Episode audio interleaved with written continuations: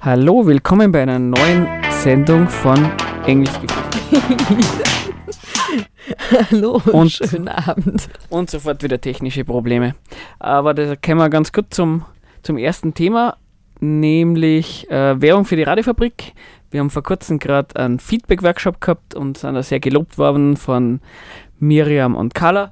Und ähm, ja, ich wollte mich bei den zwei bedanken, dass sie sich das angetan haben, dass die letzte Radiosendung ähm, sie alle angehört haben und so ein Feedback gegeben haben. Und sie haben uns auch darauf aufmerksam gemacht, dass es manchmal ähm, Mitteilungen gibt im Radiochat. Und die haben wir bis jetzt immer ein bisschen ignoriert und die werden wir jetzt in Zukunft auch ein bisschen beachten. Also falls ihr irgendwas mitzuteilen habt über den Radiochat, dann könnt ihr das gerne machen. Wir schauen dann während die spätestens während der Musik ein bisschen rein. Und sonst könnt ihr euch wie üblich einfach Radiofabrik, Blog, Engelsgeflüster an uns wenden oder per E-Mail via engelsgeflüster666 at gmail.com. Genau, ihr seid bei Oder Engelsgeflüster anrufen. oder ihr könnt anrufen. Sagen wir da die Nummer überhaupt durch? nee, lieber Ne, nicht. die Nummer müsst ihr schon selber rausfinden, weil genau, ihr stört uns unser ganzes Konzept. Da kommen wir ganz durcheinander.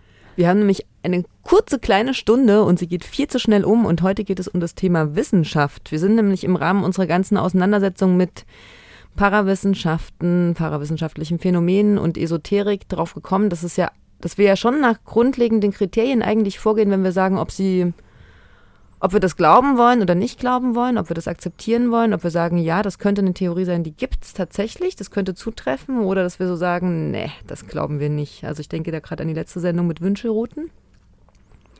Und ja, da haben wir uns gedacht, na, man kann sich mal anschauen, was, da kann man sich ja diese Frage zuerst schon mal stellen, was ist Wissenschaft? Gibt es überhaupt sowas wie Wahrheit, Erkenntnis? Ähm, da gibt es sowas wie die Wissenschaftstheorie, was darum geht, ähm, kann man Hypothesen, über Hypothesen sprechen wir dann nachher nochmal, kann man Hypothesen überhaupt beweisen, kann man es vielleicht nur falsifizieren und so weiter. Also ein ganz ein großes Thema und wir haben uns gedacht, im ersten Moment wollen wir da ganz ein bisschen pragmatisch sein und uns zuerst einmal einfach einmal anschauen, was gibt es da für Methodiken in der Wissenschaft, wo kann man denn vielleicht ein bisschen was drüber lernen, wie man an Themen rangeht und schaut, ähm, was für Methoden kann man anwenden, um herauszufinden, ob das ein gewisses, äh, g- was einen wissenschaftlichen, wie soll man sagen, einen wissenschaftlichen Zugang hat, ob man, dass man einschätzen kann, ob die Sachen, die behauptet werden, wirklich zutreffen. Ja, und behaupten tun wir ja eine ganze Menge. Also ich meine, das, du kommst in die WG nach Hause und die einen sagen, es gibt noch Senf im Kühlschrank und die anderen sagen, nee, der ist alle geworden. Also wir behaupten im Laufe des Tages ja ziemlich viel und nehmen auch ziemlich viel an und gehen in den meisten Fällen sehr logisch vor. Bei dem Senf würden wir jetzt einfach den Kühlschrank aufmachen und nachschauen, ob es den noch gibt. Ne? Wenn mein zweiter Socke fehlt oder ich vermute, meine Hausschuhe hat mein Mitbewohner an und der sagt, nee, dann werde ich wahrscheinlich in seinem Zimmer nachschauen. So was für Methoden gibt es denn eigentlich? Wie überprüfen wir denn Sachen? Ja, und wenn, heute. wenn man sich irgendwie, wenn man in einer WG, wenn man was schuldet und man kriegt dann Geld überwiesen, dann schaut man auch meistens aufs Konto und schaut, ob es wirklich angekommen ist und sagt nicht einfach, na, wenn es mal gesagt worden ist, dann, dann glaube ich es einfach. Also so gewisse Überprüfung. Genau, oder es gibt den Osterhasen, ja. Ist ja Genau. auch so eine Annahme. Gibt es den, gibt es den nicht? Glaube ich es, glaube ich es nicht? Wie gehe ich denn vor? Genau. Und andersrum, wir haben das letzte Mal ja, oder was nicht, in der letzten oder in einer der letzteren Folgen, ein bisschen über, ganz kurz über Quanten und so gesprochen und da haben wir ja irgendwie ja andersrum auch festgestellt, so ganz einfach ist es manchmal gar nicht rauszufinden, ob was ähm, wissenschaftlich nachweisbar ist oder nicht. Und da wollen wir in der Sendung ein paar Tools, ein paar Ideen, ein paar Methodiken aufzeigen, wie man vielleicht, wenn man sich sowas durchliest und ein bisschen Zweifel hat, ähm, ja, dass man das ein bisschen überprüfen kann, ob das gewissen Standards entspricht oder Was ist denn nun Wissenschaft? Also, ich meine, es gibt ja so die Grundannahme, dass sagen, ja, die einen haben halt einen wissenschaftlichen Blick auf die Welt und ich habe eben eine andere Annahme, ich schaue halt anders auf die Welt. Ist das jetzt eher so eine ideologische Überzeugung, so eine Glaubensrichtung oder was ist jetzt Wissenschaft? Wie schätzt du das ein, Stefan? Ja, ich würde doch einfach sagen, naja, ähm, wenn man in die Welt reingeschmissen wird, dann weiß man am gar nichts. Und es ist ja eh als Kind, man, man lernt dann nach und nach, und wenn man auf die Herdplatte greift, dann ist es, und sie ist eingeschaltet, dann ist das nicht angenehm. Und im Grunde genommen sind das, was man da als, als Kind oder als Jugendlicher im ganzen Leben einfach so, so durchmacht, lauter Erkenntnisse, die man, die man gewinnt. Und nicht, dass jede, jede Erkenntnis die man, also stimmt oder so, Mhm. aber man, Genau. man macht die ganze Zeit Erkenntnisse und da haben wir immer Gedankengänge dazu, dass man sich überlegt, okay, ähm, schätzt man das also richtig ein, würde man sagen, dass das stimmt oder nicht und ich würde sagen, Wissenschaft ist halt ein Set an, an Überlegungen, Methodiken, ähm, die das Ziel haben, an Wissenszugewinn zu bekommen, also Erkenntnisgewinn. Mhm. Ich denke auch, das macht auch den Unterschied aus, ob ich ähm, Dinge einfach glaube oder sage, ja, es gibt eine pff, kosmische Intelligenz oder ja, es gibt Intuition, dass es tatsächlich ein ganz tatsächlich eher ein Blick auf die Welt ist und Wissenschaft eigentlich wirklich, wie du sagst, auch so ein Erkenntnisgewinn ist, wo ich mich durch Irrtümer an irgendwas heranhangle, indem ich feststelle, das stimmt nicht, das, was ich annehme. Ich versuche ja Sachen zu erklären, logisch zu erklären und zu schauen, nach bestimmten Mustern trifft das zu oder trifft das nicht zu. Ne? Ich denke, das ist die Unterscheidung. Ich kann was vorhersagen, zum Beispiel mit einer Wissenschaft, mit einer Theorie, die ich annehme und die dann eigentlich, wo ich überprüfe, ist sie wahr, ist sie nicht wahr, stimmt das, stimmt das nicht, die Theorie, die ich habe, gibt es den Osterhasen? Wie will ich das denn nachprüfen? Ich müsste ihn sehen oder seine Spuren sehen oder es wiederholen können und schauen, ob er auftritt, ob er jedes Mal Ostern kommt. Ne? Eben, oder eben, das wäre so ein bisschen die Abgrenzung. Also bei Religionen oder ähnlich ist es ja oft so, dass dieses, dieses Glauben ja äh, einen sehr positiven Bezug hat. Ist man wieder, wenn man etwas glaubt, dann adelt es eine Mhm. Person. Und Mhm. da würde ich sagen, da ist auch ein bisschen eine Abgrenzung zur Wissenschaft. Ja, das wäre mein Vorschlag, dass wir vielleicht das erste Lied rein dann Juhu. und wir dann nachher ein bisschen grundlegender darüber reden, was sind denn sowas wie Hypothesen, was ist Falsifizierbarkeit und ähnliches. Ähm, wir spielen jetzt von Thomas Dolby, She Blinded Me with Science. Hallo bei der Sendung Engelsgeflüster und weil wir so selten erzählen, wir haben auch einen Untertitel, den kann ich mir ganz, ganz schwer merken, aber diesmal habe ich ihn vor mir und jetzt lese ich ihn einfach mal vor. Die Ausgeburten ihres Kopfes sind über den Kopf gewachsen. Das ist so ein Engelszitat, das passt irgendwie ganz gut zum Thema Esoterik, weil die Behauptung ist, viel von dem, was in dem Umfeld propagiert wird, ist eigentlich was, was sich Menschen ausdenken und wo sie dann vielleicht sogar selbst dann oft dran glauben. Und warum wir sagen glauben und nicht wissen, das ist genau das Thema der heutigen Sendung und Engelchen Ruth würde uns was erzählen, was Grundle Grundlegenderes über Wissenschaft, über Hypothesen, Falsifizierbarkeit und ähnlichen komplizierten Dingen. Also grundlegend ist ja zumindest, dass sich im 19. und 20. Jahrhundert einmal diese Parawissenschaften mehr weiterentwickelt haben und zum anderen aber auch, dass es ähm, einen Kreis an Philosophen, Soziologen und Wissenschaftlern gab, die halt gesagt haben, na, das kann jetzt ähm, nicht sein. Philosophen vor allem auch, die sich sehr stark damit beschäftigt haben. Und bekannt ist vor allem der Wiener Kreis, der sich ab 1924 unter Moritz Schlick getroffen hat. Das waren Naturwissenschaftler und Philosophen, Studenten vor ihm vor allem, die überlegt haben, wie kann man sich denn jetzt, wie geht man denn mit so parawissenschaftlichen Phänomenen um und wie geht man überhaupt mit Theorien um?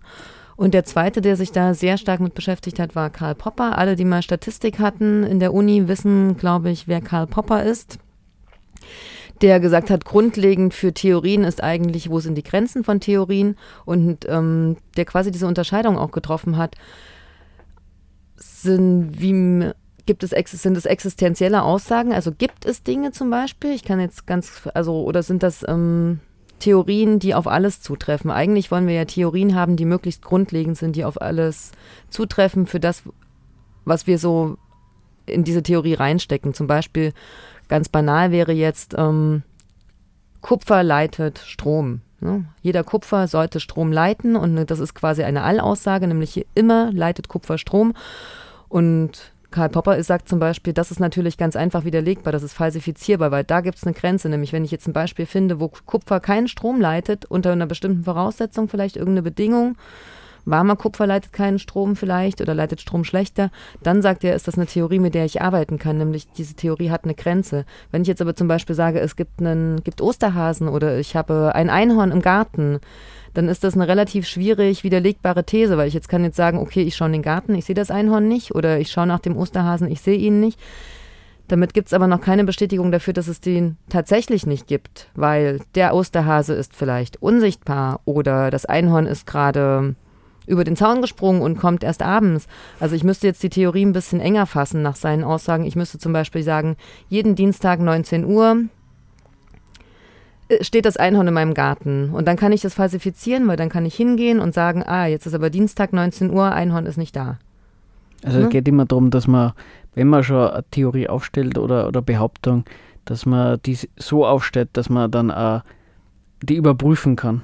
Also sie muss überprüfbar sein, genau. Und sie muss halt, kann halt dann zum Beispiel überprüfbar sein, wenn, wie du vorhin gesagt hast, es gibt natürlich Phänomene, wo ganz oft gesagt wird, das können wir jetzt nicht messen, das können wir nicht sehen.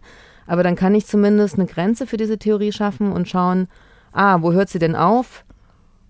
Und könnte zumindest das schon mal abstecken. Also ich kann zum Beispiel sagen, genau, es muss zum Beispiel unabhängig sein, ne? bei unseren Wünscheroutengängern vom letzten Monat wäre ja jetzt eigentlich, man kann diese Methode des Wassersuchens erlernen, aber dann wäre eigentlich die Vorhersagbarkeit und auch die Widerlegbarkeit, alle müssten, alle Wünscheroutengänger haben die gleiche Methode gelernt und müssten am gleichen Fleck dann quasi das Wasser finden. Das ist aber leider nicht Aber was so. meinst du mit Unabhängigkeit? Dass quasi, also wenn das Wasser an einem bestimmten Fleck ist, ist es egal, welcher Wünscheroutengänger dahin kommt. Also unabhängig von der das- Person quasi. Unabhängig von der Person müsste ja eigentlich das Phänomen immer wieder auftreten. Oder was ich, rostige Ketten, die ich in Coca-Cola lege, werden rostfrei sein. Unabhängig davon, wer jetzt die rostige Das Kette. funktioniert aber, oder? Das funktioniert auch. Okay. Und unabhängig, wer diese rostige Kette in diese Coca-Cola legt, Ja. müsste das stattfinden. Und genauso kann ich ja auch Methoden überprüfen. Also unabhängig davon, weil der Heilpraktiker vor mir sitzt, müsste eigentlich das selbe Resultat am Ende rauskommen. Ist nicht so. Jetzt können wir natürlich sagen, in der Schulmedizin ist das auch nicht so. Ja, da, da kriegt man unterschiedliche Diagnosen, das stimmt. Aber grundlegend ist einfach, dass es erstmal unabhängig von dem ist, der das durchführt, wenn ich eine Theorie aufstelle, dass es egal ist, wer sie anwendet, dass ich es ähm, überprüfen kann, indem ich es zum Beispiel auch wiederhole. Ja, bei der, Ja. bei der Schulmedizin, wenn du das als Beispiel bringst, dann sind halt wahrscheinlich ja die, Diag also die, die Methoden unterschiedlich. Na, wenn der eine Arzt dann aufs Blutbild schaut und der andere klopft dir ab, dass dann vielleicht andere Diagnosen kommen. Aber die, die, die Behauptung wäre, wenn man, wenn die zwar jeweils, keine Ahnung, das Blutbild nehmen, dann müsste eigentlich das gleiche rauskommen, weil es Genau. die gleiche Methodik verwendet wird. Genau, Ja. genau. Und ich müsste natürlich auch, wenn ich diese Methodik, mehr, die Methodik mehrmals anwende oder die Theorie mehrmals anwende, müsste auch einfach das Gleiche rauskommen. Also was wir bei diesen Wünscheroutengängern ja auch hatten, ne? wenn zwölf Wünscheroutengänger ähm, müssten den Eimer Wasser oder dieses, den Brunnen am selben Ort graben wollen. Und auch immer wieder gleich, auch wenn ich es in einem Monat wiederhole, müsste Theo die Theorie das Gleiche zubringen. Die rostige Kette kann ich so oft ich möchte in ein Glas Cola legen. Es Also wird immer diese das Gleiche Wiederholbarkeit. passieren. Die Wiederholbarkeit, unabhängig davon, wer das auch macht, ist so wichtig. Ne? Wobei ja da die, die Ausrede unter Anführungszeichen der Esoterik ist, naja, es hängt ja sehr viel von, dem, von der Sensibilität der Personen ab, die das machen. Ähm, da, lässt sich quasi, die, da, das ist, glaube ich die, die, die Theorie dahinter, es lässt sich die, die Methodik nicht von der Person trennen. So nach dem Mhm. Motto, äh, es gibt Leute, die spüren was und andere Leute, die spüren nichts. Naja, dann kann man die Methode halt nicht von der Feinfühligkeit der Person trennen, zum gewissen Umfang. Aber sie lernen ja die Methode anzuwenden. Also müssten ja alle, die, die gelernt haben, diese Methode anzuwenden, auf ähnliche Ergebnisse kommen am Ende. Oder es müsste bei der, Oder? bei der Ausbildung vielleicht eine Situation geben, wo gesagt wird, naja, du wirst das nicht lernen, weil du bist nicht sensibel oder feinfühlig genug. Aber es Stimmt. passiert wahrscheinlich nicht haben so. wir ganz vergessen zu schauen, ob es Prüfungen gibt. Gute Frage. Wahrscheinlich was, nicht. was einfach noch wichtig ist, ist natürlich die Logik der Erklärung. Also es muss einen kausalen Zusammenhang geben, nämlich ähm, die Säure in der Cola löst den Rost von der Kette. Ne, ich muss eine, eine logische Erklärung für irgendwas bringen können. Und Das eine wäre die Beobachtung, genau, wieso es dann so funktioniert und Genau. wie das funktioniert. Das wäre dann der Erkenntnisgewinn, weil es konnte theoretisch auch nicht das Cola sein, sondern halt, was der Geier, was da für genau, ein es ist dritter nicht der Faktor Zucker da dabei drin. ist. Das stimmt. Weil ich könnte natürlich jetzt auch sa- annehmen, der Zucker löst die Cola, den, den Rost. Das ist die Säure, der den Rost, die den. Rost löst. Ich habe keine Ahnung. Das stimmt. Also es ist natürlich das, was wir nachher noch besprechen werden. Ist es jetzt wirklich eine. Ich kann eine Korrelation vielleicht herstellen, nämlich immer wenn ich die Kette in diesen Rost rein, in die, in die Cola reinlege, erkenne ich, ah, da ist was weg, aber es kann natürlich sein, dass ich einen falschen Zusammenhang herstelle. Was ich, Genau. ich kann zum Beispiel sagen, Männer sind dicker als Frauen. Dann könnte ich jetzt den Zusammenhang herstellen, ah, Y-Gen macht die Leute dicker.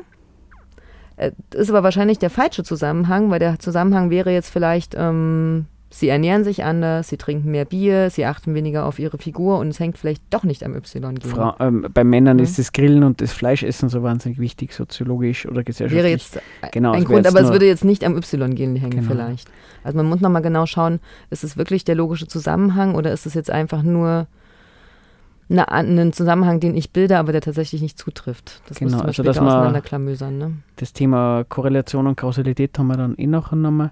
Aber eben mhm. dieses, ähm, das ist, kann man jetzt schon mal darauf hinweisen, dass wenn man was beobachtet und das dann nicht, und das sind zwar Phänomene, die treten gleichzeitig auf, dass es nicht automatische Ursache-Wirkung ist, das kann man schon mal so Genau, und andererseits äh, gilt natürlich, wenn ich was behaupte, dann muss ich eine logische Erklärung dafür bringen können. Eine Erklärung, die zuverlässig immer wieder zutrifft und eine Erklärung, die ich auch wiederholen kann. Und wenn ich sage, ähm, ja, manche meiner Träume treffen halt zu, also dann ist das natürlich, ähm, einmal kann ich das nicht, nicht widerlegen, was ich vorhin gesagt habe, was der Popper so wichtig findet, dass es falsifizierbar ist, weil einige meiner Träume treffen zu, naja gut, 50% also wahrscheinlich 98 Prozent treffen wir jetzt nicht zu welcher trifft denn jetzt zu? Will ich jetzt bei meinen 100 Träumen in der Nacht dann annehmen, ah ja, der trifft jetzt zu und der nicht? Das lässt sich einfach nicht, ist auch nicht zuverlässig vorhersagbar, es ja dann sagen. Das ist dann schon immer ein gewisses Indiz drauf, und, dass es. Und das ist natürlich schwierig im Nachhinein auch was zu sagen, weil wir einfach eine verfälschende Erinnerung haben. Erinnerung ist nichts, was das ist was konstruiertes, was wir im Kopf haben, wo wir aufgrund von bestimmten Rastern und Schemen, Schemata uns erinnern und nicht was, was ähm, tatsächlich rechnerisch stimmt. Und im Nachhisachen ähm, konstruieren funktioniert halt nicht immer so gut, ne? Ja, Aber gerade bei diesen Träumen ist ja auch ein heißes Thema, finde ich. Ja. Aber das, das ist halt ein All, also das, ist, das würde jetzt nach Popper, Popper auch ein Existenzsatz sein, nämlich manche Sätze, manche Träume treffen zu, aber das ist keine Allaussage, nämlich widerlegbar wäre jetzt nur, alle meiner Träume treffen zu oder 50 Prozent meiner Träume treffen zu. Wobei dann immer noch nicht vorhersagbar wäre, welcher zutrifft. Ne? Dann ist die Frage, ob das eben eine Theorie ist also oder einfach so eine, naja, zufällig werden ja schon irgendwelche Träume dann sie wirklich realisieren. Das ist dann irgendwie nur nachvollziehbar. Genau. So ein paar schöne Wunschträume. Ja. Vielleicht muss ich morgen doch nicht auf Arbeit. naja, da kommt es dann auch ein bisschen auf den Grund drauf an, warum es nicht hin muss. Da kann man schon negative Situationen auch vorstellen. Ja, ja so viel zu Popper. So viel zu Popper. Und nach der geladenen ähm, Dosis Theorie wird man jetzt wieder ein kurzes Lied spielen von der Band The Might Be Giants. Die haben so ein Album eher für Kinder gemacht, was genau um das Thema Wissenschaft geht. Und aus dem Album wird man das Lied spielen Science is Real.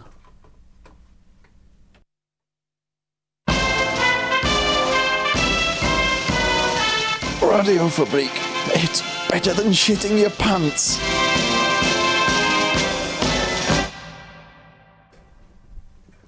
Ja, es geht immer noch um Wissenschaftlichkeit. Eben hatten wir so ein bisschen diese drei Kriterien von, wie man so an Theorien rangehen kann, um zu überlegen, sind die jetzt gut oder sind die nicht gut. Und wir hatten gerade gesagt, sie sollten objektiv sein, zuverlässig in der Vorhersage, wiederholbar sein.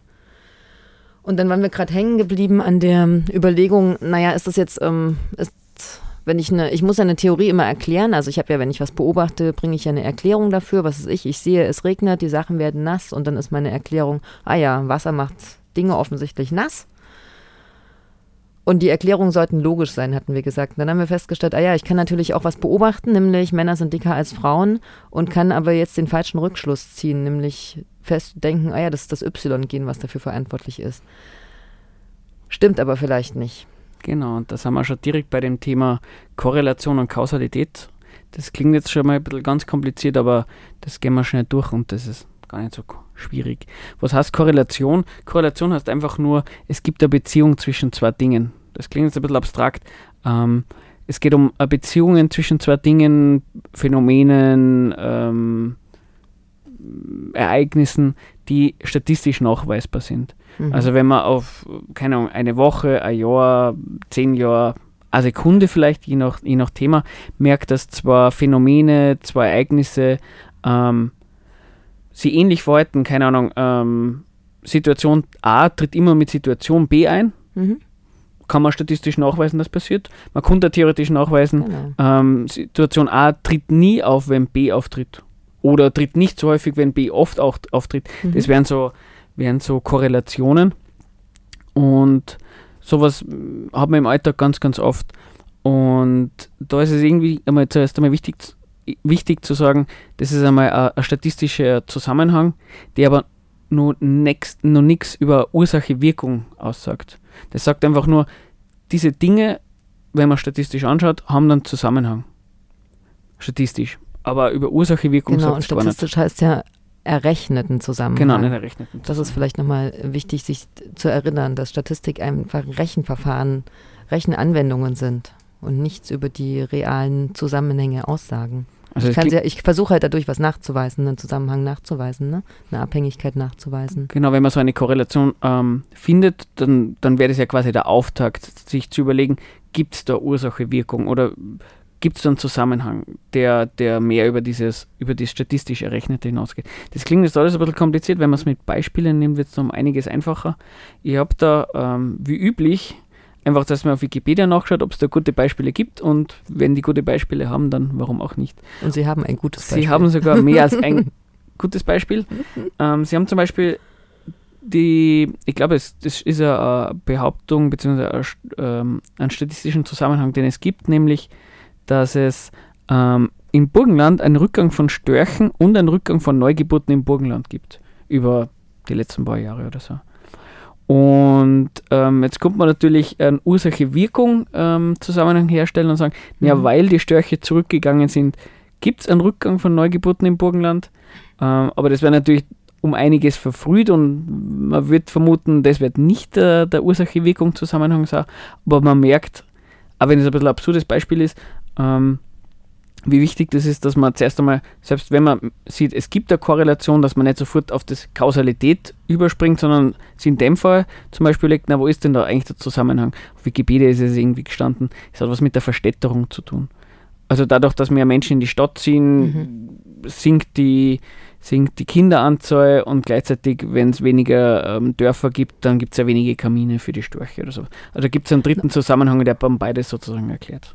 Na, und überprüfbar wäre es natürlich auch einfach nochmal zu schauen, wie ist es in bevölkerungsreichen Orten? Gibt es da genauso viele, gibt es da mehr Störche als woanders? Wäre jetzt eine Überlegung, wie ich auch Das stimmt. theoretisch rangehen kann, um zu schauen, naja, stimmt das jetzt, was die mir erzählen oder stimmt das nicht? Ne? Weil ich frage ja immer, überlege ja oft, wie gehe ich denn jetzt damit um, wenn mir jemand irgendeinen Quatsch erzählt? Den ich erstmal so, wo ich denke, oh, ist das jetzt Quatsch oder stimmt das? Genau, da oft kommt man dann so in die Situation, dass man dann vielleicht nachfragt, ähm, naja, stimmt die, stimmen die Zahlen, stimmt die Studie oder ähnliches, wo man vielleicht dann öfters mal einen besseren Schritt zurück macht und sagt, okay, das ist dann mal Korrelation aufgezeigt, die, die, die mag ja auch stimmen. Und sich dann aber überlegen, okay, ähm, hat man da schon eine Kausalität auch? Und so wie du gesagt hast, da kann man bei Störche-Beispielen natürlich super schauen, was ist bei bevölkerungsreichen Also es wäre jetzt auch à la Popper, ne? Der würde dann jetzt Ja. sagen, ah ja, die Negativvariante wäre dann da, wo es ähm, keine Störche gibt, gibt es viele Kinder. Wäre jetzt eine Widerlegung von der These. Und dann könnte Genau. ich schauen, ob's das, ob ich das finde. Und das wird wahrscheinlich auch gut funktionieren. Das andere Beispiel, was ich für Korrelation und Kausalität hätte, wäre ein bisschen ein, ein lustigeres, oder ich habe das andere auch schon lustig gefunden. Aber damit man das fliegende Spaghetti-Monster äh, in jeder Sendung, ich glaube, die haben wir schon relativ oft. Also fliegende Spaghetti-Monster ist so eine erfundene Religion von, von Skeptikern und Skeptikerinnen. Und eines dieser Glaubensinhalte ist, dass die, der Anstieg der Erdtemperatur zusammenhängt mit, dem, mit der mit, mit dem, dass die, der, die Anzahl der Piraten sinkt. Weil auch das kann man statistisch nachweisen, seit, keine Ahnung, weiß jetzt nicht was genau, aber wenn man sich das anschaut, seit dem 8., 13., 14., 16. Jahrhundert sinkt die Anzahl der Piraten massiv und seit dem 16. Jahrhundert Steigt, steigt. die Erderwärmung. Genau. Ähm, ja, Korrelation ist es, ähm, Kausalität wird es wahrscheinlich nicht sein. Aber da, da gibt es wahrscheinlich ein drittes gemeinsames, ist denen zu warm. den, den Piraten? Hm? Vielleicht. Aber, oder es liegt an der Industrialisierung oder so. Aber das müssen wir rausfinden. Das ist das, das ist das Spannende. Und das, das waren jetzt irgendwie so Beispiele, wo man im ersten Moment sagen wird, naja, ähm, klar, da wird keiner einen, Kausalitätszusammenhang stellen. Aber es gibt dann oft ähm, so Beispiele, wo man sich dann nicht so ganz sicher ist. Jetzt habe ich das als ein Beispiel gebracht, was, was ja eigentlich oft so gesagt wird und auch oft kommt, ist, Pflanzen, mit denen gesprochen wird, denen geht es besser. Genau, so ein Klassiker. Genau. Ja. Und, und da schaut man sich Studien an und da merkt man, das stimmt. Oder, und wo man sich dann fragt, na, wie gibt es denn das? Wir kriegen das den Pflanzen nicht mit, dass mit denen gesprochen wird. Und ähm, da würde ich halt mal sagen, einen Kausalitätszusammenhang gibt es im ersten Moment nicht. Wer weiß, vielleicht gibt es den, da muss man nachweisen können, gibt's, wie, wie gibt es, dass die Pflanzen mitbekommen und so.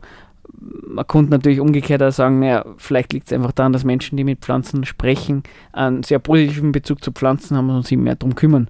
Das wäre dann dieser dritte Mhm. Zusammenhang. Mhm.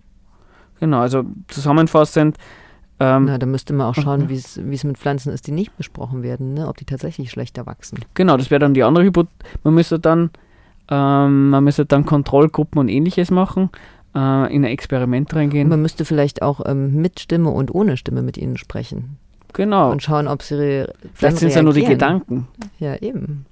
Man Das ist ja auch keine ungewöhnliche Annahme, dass allein durch mein positives Denken ich meine Umwelt beeinflusse. Auch das gibt es ja viel.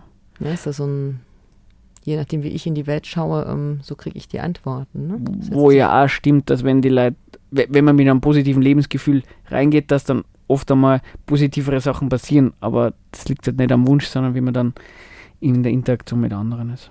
Aber es ist jetzt, was du gesagt hast, natürlich was ganz Grundlegendes, wenn wir uns, also weil ich finde es ja immer schwierig, sich so richtige Studien durchzulesen. Es gibt natürlich unglaublich viele wissenschaftliche Journals mit unglaublich vielen wissenschaftlichen Studien und wenn ich dann nicht weiß, was ein P-Faktor ist und eine T-Korrelation oder eine P-Korrelation und T-Test, so rum war es jetzt wieder, dann finde ich das ja mühsam und selbst dann weiß ich oft bei der Studie jetzt nicht, naja, was die jetzt schreiben, wie kann ich es denn noch auseinandernehmen? Aber eine wichtige Sache ist natürlich immer, finde ich, grundlegend, gibt es Kontrollgruppen, gibt es Placebo-Versuche, gibt es Doppelblindverstudien, Also da gibt es einige Varianten, wie man dann, wo man dann von der Korrelation dem, die, die Prüfung machen kann, ob eine Kausalität mhm. besteht. Genau. Da können wir vielleicht dann nachher, wenn wir Zeit haben, noch ein bisschen drüber reden. Also äh, was dann wirklich eine Kausalität wäre, naja, wenn man feststellt, immer, immer wenn die Temperatur steigt, dann, dann, ähm, dann schmilzt das Eis auf einem See. Mhm. Mhm. Das wäre also das wäre wirklich in dem Fall eine Kausalität. Ähm, sonst hätte ich noch äh, was anderes, nämlich, ähm, weil wir schon ein bisschen über, über Statistik gesprochen haben jetzt, ähm, äh, was auch oft vorkommt im, im Alltag und im, im esoterischen Bereich, so, so am Hören sagen Angelegenheiten. Oh ja, und die Erfahrung Genau, und die Erfahrung. und die Intuition. Auch die Intuition. Beim, meine Idee war, dass man mal so drüber redet, was ist eigentlich anekdotische Evidenz und Mhm. empirische Evidenz. Und das klingt auch wieder so total schwierig und kompliziert, aber ist auch relativ einfach. Anekdotische, vom Anekdote kennt man eh schon, ähm, das ist dieses, ähm, man kriegt Erfahrungen mitgeteilt von Freunden, Freundinnen, aus dem Familienkreis, aus dem Bekanntinnenkreis und vielleicht nicht nur einmal, sondern sehr, sehr oft. Und man geht dann davon aus, na, weil das in meinem Umkreis so oft passiert, wird das auch ganz generell sehr oft passieren. Also bei, jetzt das Beispiel, je nachdem, in was für ein sozialen Umfeld man aktiv ist oder unterwegs ist, ist Arbeitslosigkeit vielleicht ein massives Problem oder man hat überhaupt keinen Kontakt dazu. In beiden Fällen kann man jetzt im ersten Moment überhaupt gar nichts drüber sagen, ist, wie, verbreitet ist Arbeitslosigkeit in der Gesamtgesellschaft. Einfach weil man ja in einem gewissen ähm, sozialen Umfeld unterwegs ist und man, also das ist dieses Bubble, was man manchmal hört, dass man in einem gewissen Umkreis ist, wo halt gewisse Sachen öfters vorkommen oder gar nicht. Und da kann man mit dieser anekdotischen Evidenz, mit dem Hören sagen, auch oft gar nicht ähm, irgendwie allgemeine Aussagen tätigen. Ich glaube, das kann man auch deswegen nicht, weil wir natürlich eine Bestätigungstendenz haben für Sachen, die wir annehmen. Also, dass du natürlich, also es ist relativ, also es ist leichter, Theorien zu oder Annahmen eigene zu bestätigen und es ist ganz leicht, auch Bestätigungen zu finden, finde ich. Und gerade dieser Faktor, ja, ich habe das aber anders erfahren oder mein Freundeskreis berichtet mir das anders, ist natürlich ähm, so ein, im Wissenschaftlichen sagen die Confirmation BAs, also ein das ist ein Störfaktor, das ist ein Fehlerfaktor, den wir an, aus einer falschen Beobachtungs-, also aus einer falschen Wahrnehmung heraus Also auch aus mitziehen. Vorurteilen ne? raus. Genau.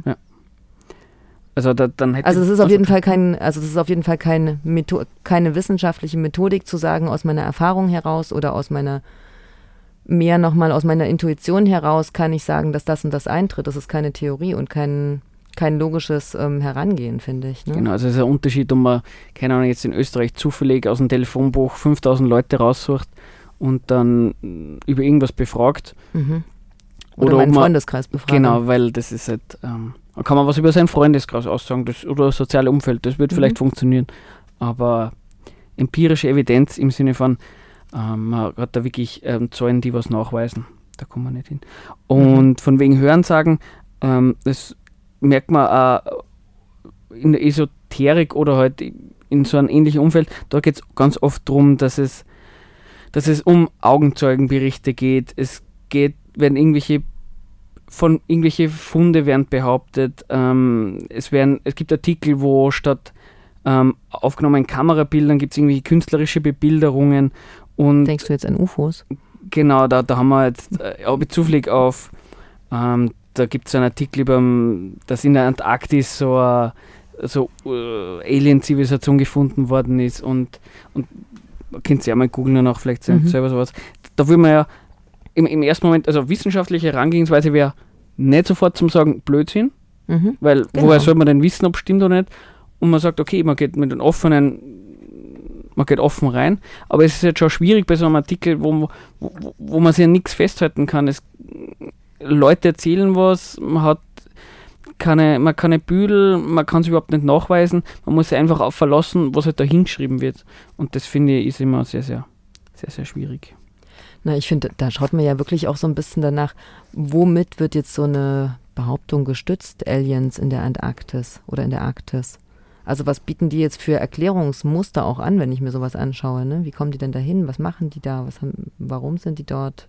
Also Erklärungsmuster ist halt nur. Es Die waren da ist zu Besuch. Plus halt, äh, die, es ist halt, wir haben halt zwei gefunden und früher oder später wird es da mehr Informationen geben. Und, Ich wollte gerade sagen, das nächste ist natürlich, dann schaust du, ne, womit stützen sie das jetzt? Genau. Sie bringen Erklärung und womit wird es jetzt bewiesen?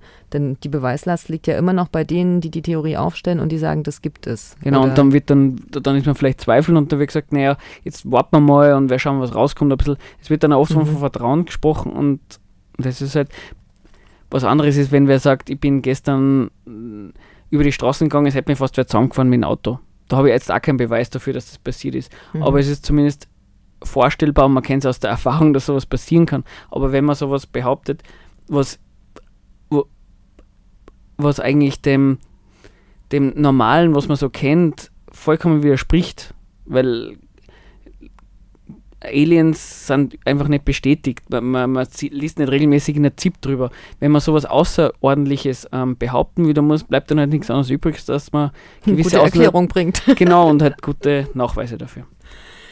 Aber über Tests und so haben wir jetzt. Eben, also und, da, und ich meine, da habe ich jetzt gerade nochmal gedacht, natürlich ist so ein Foto auch erstmal eine Form von einem Beweis, finde ich.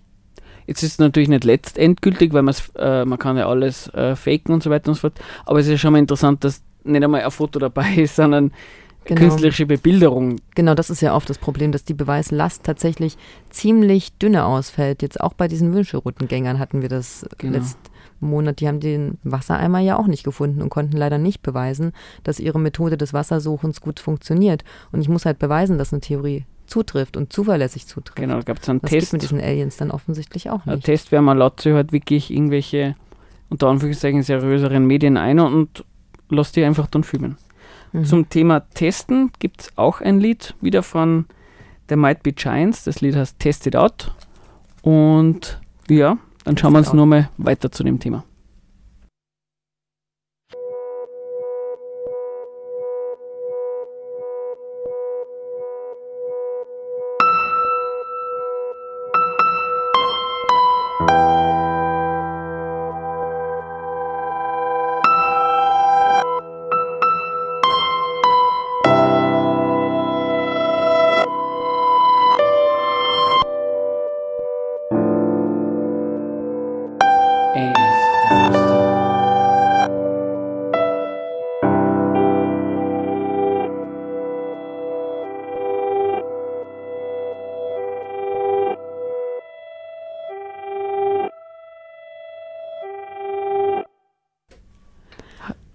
Ja, herzlich willkommen. Wir sind immer noch bei der Wissenschaftssendung von Engelsgeflüster.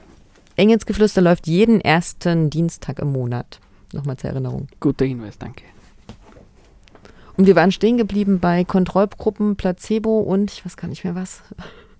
Eine gute Frage. Äh, Aliens und, und Ach genau, wie Evidenz beweise und ich. Aliens? Mit einer Placebo-Gruppe oder mit einer Kontrollgruppe. Genau, wir waren beim Beispiel, beim konkreten Beispiel besprochen, wo man da vielleicht dann ein bisschen Zweifel anfangen kann.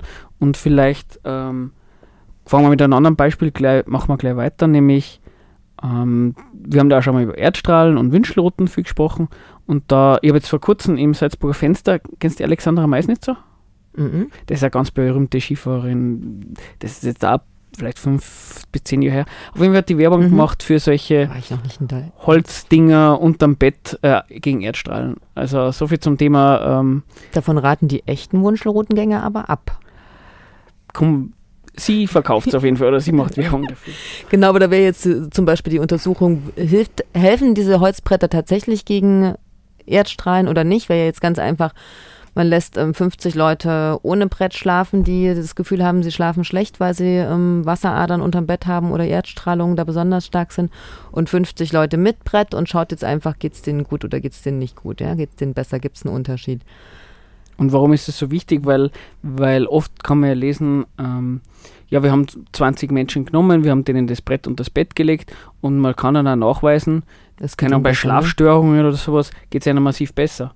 Und da denkt man sich dann erstmal, naja Gott, ist das ein Indiz, dass es stimmt, aber Man also, dass das Ganze jetzt eigentlich nochmal wiederholen, weil tatsächlich jetzt der Placebo-Effekt wäre, dass ähm, es für uns oft ausreicht, wenn wir gute Betreuung haben, gute Beratung haben, Dinge anwenden, wo wir me- meinen, dass sie wirken auf uns und sie tatsächlich eine Wirkung haben, tatsächlich auch eine heilende Wirkung haben, obwohl diese Dinger nachgewiesenerweise keine Wirkung haben. Also auch diese Holzbretter, das wäre jetzt eigentlich clever, von diesen 50 Leuten mit Brett unterm Bett 25 denen das Brett wieder wegzunehmen, ohne dass sie es wissen, einfach in der Annahme, dass sie tatsächlich ein Brett unterm Bett haben.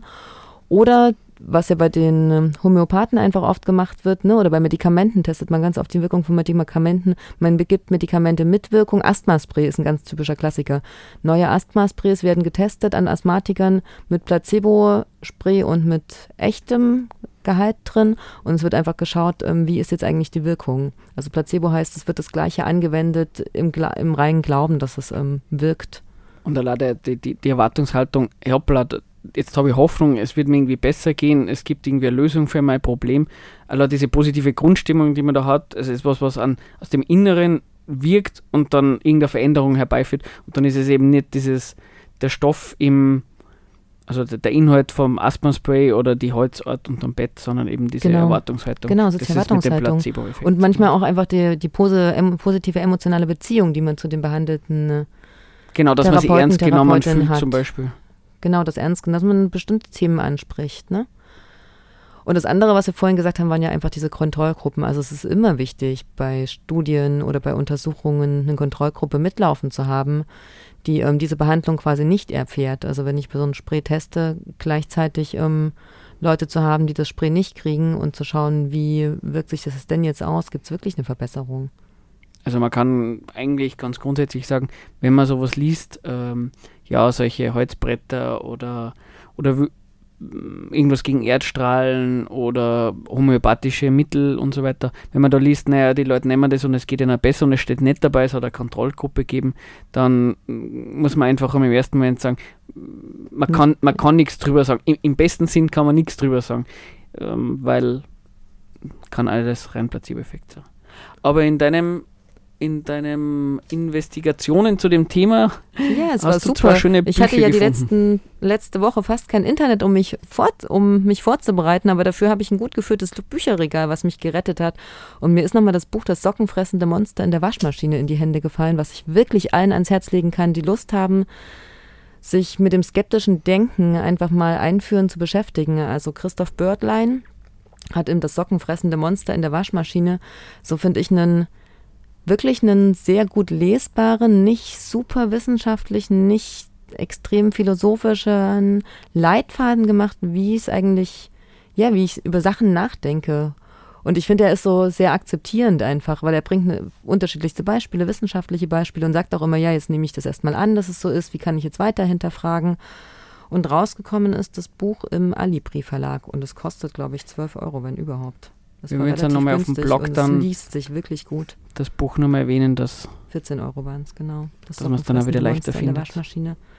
Und ein zweites Buch, was ich auch immer ganz allen gerne empfehle, auch nicht mehr ganz neu, ist von der Claudia Barth über alles in der Welt, Esoterik und Leitkultur, wo sie ähm, eine Einführung in die Kritik irrationaler Welterklärungen bringt, bringt, auch Alibri Verlag.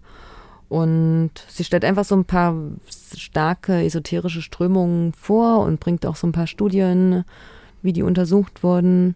Das ist eher so das ähm, Analytische von Annahmen, die es schon gibt. Und das andere ist eigentlich eher so das, ähm, wie kann ich Selbstanalyse bringen. beides sicher Ja, Bücher, beide ganz spannend. zu lesen lohnen. Also ich habe mich gefreut, dass ich sie nochmal in die Hand genommen habe, tatsächlich. Dann hat sie die Sendung auf jeden Fall ausgezahlt. Jetzt sind wir dann eh schon fast wieder im letzten, auf jeden Fall im letzten Viertel der Sendung. Wir haben auf jeden Fall Zeitdruck, noch beide Lieder abzuspielen. Genau. Und das vorletzte Lied wollen wir euch auf jeden Fall nicht ähm, ersparen. Oingo Boingo Mit mit dem- Bayard Seins. Mit dem Titel, genau, wird seins. Ja, willkommen auf der Radiofabrik bei der Sendung Engelsgeflüster. Ja, jetzt haben wir die Sendung schon fast ganz hinter uns. Gegangen ist es um Wissenschaft, konkret ein bisschen einen pragmatischeren Zugang. Was gibt es für Methodiken in der Wissenschaft, die man, die, wenn man sie kennt, man ein bisschen anwenden kann, wenn man sich unsicher ist, ähm, machen Behauptungen, Theorien, Beobachtungen, ähm, haben die einen gewissen wissenschaftlichen Hintergrund oder sind da irgendwie nur Behauptungen? Haben wir uns ein bisschen sehr viel angeschaut zum Thema Kontrollgruppen, ähm, Hypothesen und so weiter. Und warum das auch so ein bisschen wichtig ist, das haben wir nämlich relativ, also vorhin so am Anfang gesprochen, dass es wissenschaftliches Denken oder Handeln einfach ein Handwerkszeug ist und nicht eine Glaubensrichtung oder ein Blick auf die Welt, sondern dass es ein Handwerkszeug ist, wie ich ähm, umgehen kann mit Behauptungen. Behauptungen, die ich mir selber mache, um zu schauen, wie sind sie Behauptungen, die ich von anderen höre. Und ich finde, was es halt unterscheidet, was mir noch wichtig ist, nochmal, das haben wir noch gar nicht diskutiert, Warum? Also warum machen wir das? Warum ist wissenschaftliches Herangehen doch wichtig? Weil ich finde, das ist in der Demokratie wichtig. Es ist tatsächlich wichtig für unsere Gesellschaft. Wenn wir nämlich tatsächlich ähm, sagen, jeder kann ja glauben, worauf er Lust hat, macht es das im Zusammenleben ziemlich schwierig, weil wir brauchen irgendeine Behauptung und Annahme, die wir für erstmal soweit allumfassend ähm, annehmen, dass wir sagen, okay, die nehmen wir für das gesellschaftliche Leben und die anderen lehnen wir ab. Also sonst funktioniert das Ganze nicht. Ne? Wenn jetzt alle sagen, ähm, jeder sagt was anderes. Der eine sagt, es gibt den Weihnachtsmann, der nächste sagt, es gibt diesen, es gibt jenen, es gibt den, dann funktioniert das Zusammenleben halt, glaube ich, nicht. Ich glaube, wir brauchen tatsächlich ähm, eine Methode, mit der wir ähm, im Zusammenleben uns auf Sachen einigen können. Und dazu geht das halt ganz gut. Wobei bei der Demokratie Meinungsfreiheit ganz was Hoches ist und Meinungsfreiheit sagt ja eigentlich, ähm, man kann es im Großen und Ganzen sagen, was man will, ob es jetzt irgendwie Sinn macht oder nicht. Also das wäre wär auf jeden Fall auch ein Thema, inwiefern Demokratie, Meinungsfreiheit, Wissenschaft, äh, Ich meine, es ist tatsächlich als. System, als Gesellschaftssystem. Also muss ich mich ja entscheiden, welche Sachen ähm, forciere ich, auf welche Entscheidungen nehme ich Rücksichten, auf welche nicht, ne? Und woran entscheide ich denn an was für einem Kriterium?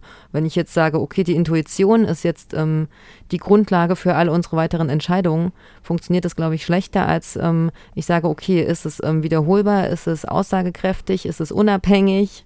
aber dann ist ja da der Zweck relevant. Also Ja. ich wollte noch, also ich glaube, über das Thema kann man noch, ich glaube, da haben wir vielleicht sogar ein bisschen Reibereien, das macht es eh spannend. Ähm, aber nur kurz, bevor uns die Sendung vorbei ist, wir hätten gerne noch ähm, ein bisschen was angekündigt. Erstens, ähm, manche von euch kennen es vielleicht schon, die Autonome Wohnfabrik. Ähm, Schaut einfach Autonome Wohnfabrik.at. Ähm, einfach danach googeln, um was geht es da? Eine Gruppe von Menschen kaufen sich ein Haus und wollen da solidarisch und gemeinschaftlich wohnen und bieten dann äh, Möglichkeiten an, dass man da Veranstaltungen macht. Ähm, Unterstützung bräuchten die Menschen über Direktkredite. Ähm, alle Details findet ihr dann einfach, wenn es unter Autonome Wohnfabrik googelt. Zu dem Thema gibt es eine Infoladen eine Veranstaltung, nämlich am 15.04. gibt es ein Soli-Beisel um 20 Uhr. Und, am Und- Dienstag, dem 11.04., also kurz vorher, wird ähm, ein Film über die Pro-Choice-Organisation von Women on Waves gezeigt. Und sonst wäre es das heute für uns. Und am Schluss hat man noch ein Lied von Knorkator. Auch passend zum Thema Wissenschaft wird uns bei dem Lied erklärt, wie man denn ausrechnen kann, wie weit es bis zum Horizont ist. Also wer Zettel und Stift auspackt, ähm, kann ein bisschen mitschreiben und sonst kann man sich das Dann nachher nochmal auf YouTube nochmal anschauen, dann kann man es ein bisschen besser nachvollziehen. Dann wünschen wir euch einen schönen Abend. Bis Viel Spaß noch. Ciao, ciao.